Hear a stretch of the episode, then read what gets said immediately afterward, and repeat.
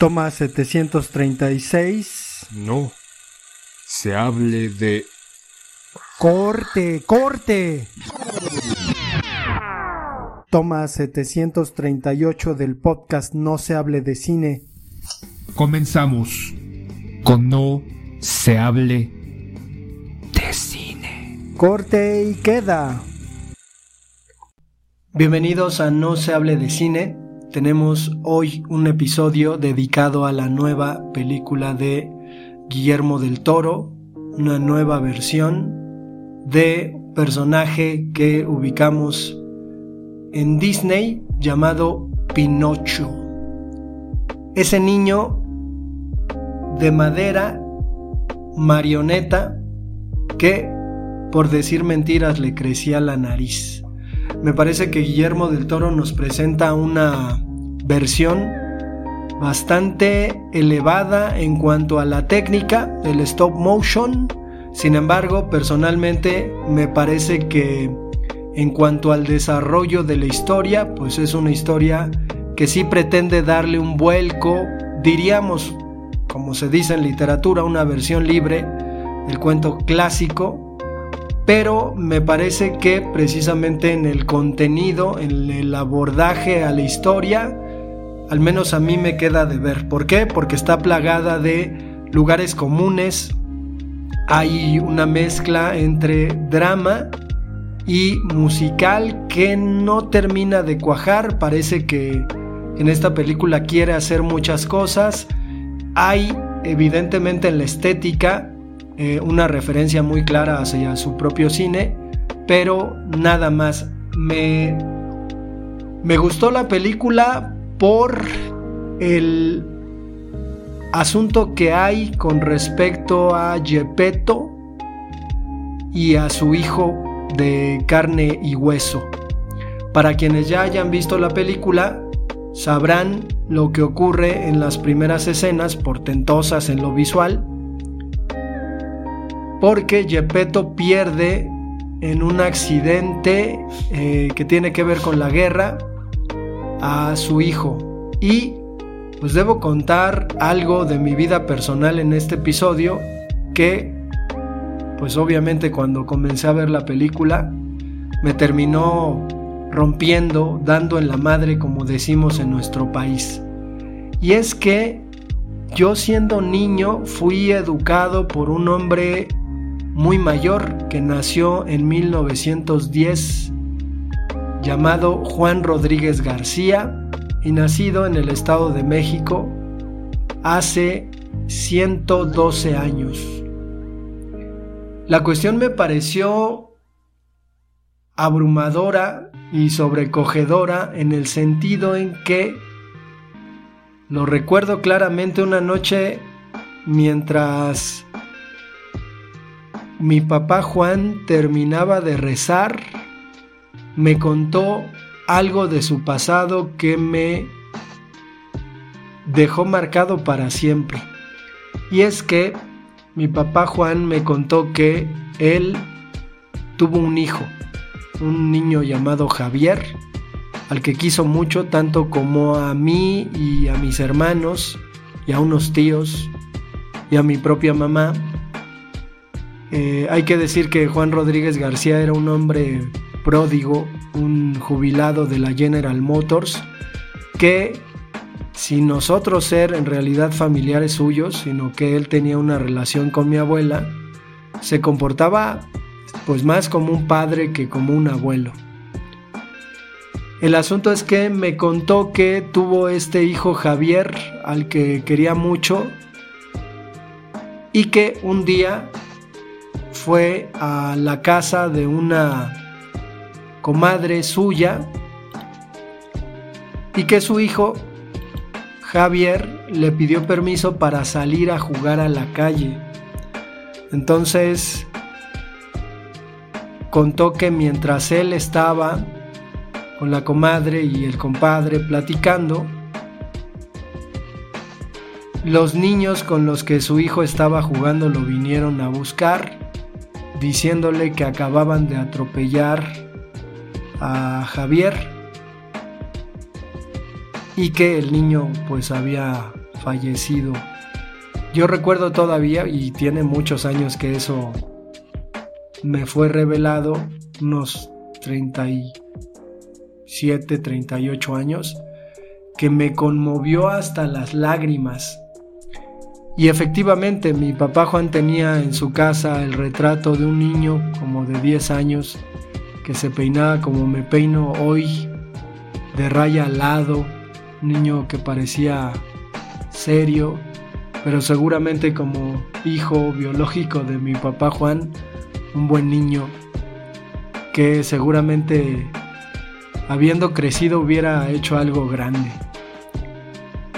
Y mi papá Juan me dijo, y entonces entendí la dimensión de lo que representaba su hijo y la pérdida de su hijo en su vida, porque me dijo, el día que me entierren, por favor, pon el retrato de mi hijo en mi tumba.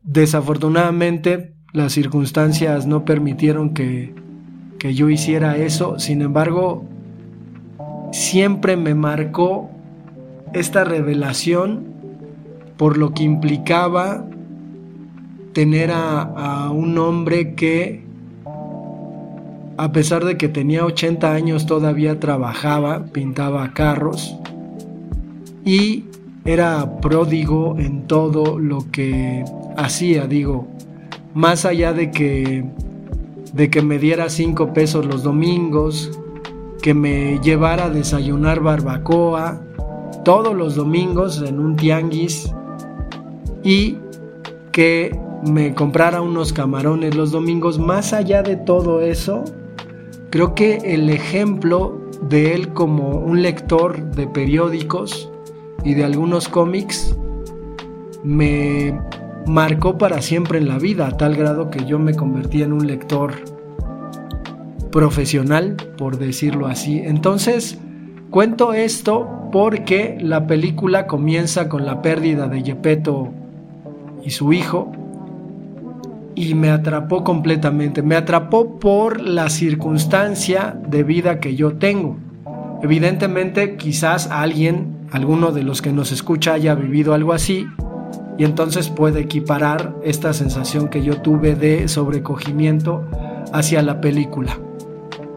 Elementos como eh, el grillo, que suele ser la conciencia, pero que en este caso vive en el corazón de Pinocho, la puerilidad de un niño de madera distinto que no logra encajar dentro de la sociedad, ya lo dijo el propio Guillermo del Toro, incluso es algo que se, que se considera dentro de el propio detrás de cámaras que, Netflix mismo estrenó junto con la película y que además me parece, en un momento lo, lo comentaré, que da mucho a la película y a cómo observamos la película, lo maravilloso que es el stop motion que hizo Guillermo del Toro en esta película.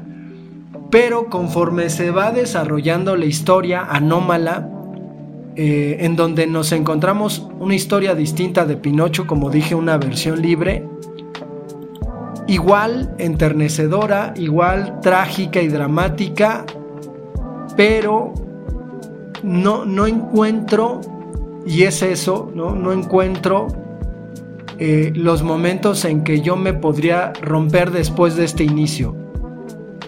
Porque en el inicio ya estaba roto y no me pude componer de la película y por eso probablemente no pude verla bien. Incluso al final, cuando se da el desenlace irremediable de la muerte de el propio Gepetto, que dentro de la historia pues pasa como algo normal, eh, recuerdo haber escuchado a Guillermo del Toro decir que cada vez que se sentaba a escribir el guion de la película rompía en llanto. Y entonces yo pensaba en el asunto de, pues, ¿qué me está pasando? ¿Por qué no, no concibo la película? Y me parece que son, más allá de la genialidad de Guillermo del Toro, me parece que son los elementos que conserva a manera de fórmula o de cliché dentro de la película. Eh, las canciones son similares a las canciones de otros musicales que se han escuchado y por lo tanto me parece que no hay un, gran acierto en ese sentido, en haber considerado semi musical para expresar algunas cosas emocionales dentro de la propia trama.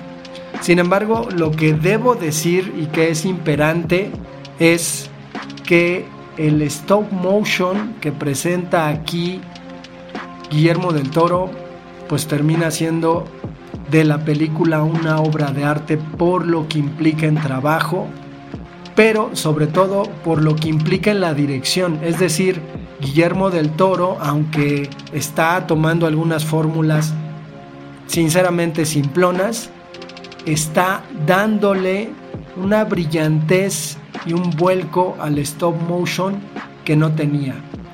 En el documental lo, comenta, ¿no? Dice que eh, a veces es muy común equivocarse haciendo stop motion y que él de alguna manera esos equívocos los quería llevar a la película por lo que implica lo trastabillado de la existencia humana.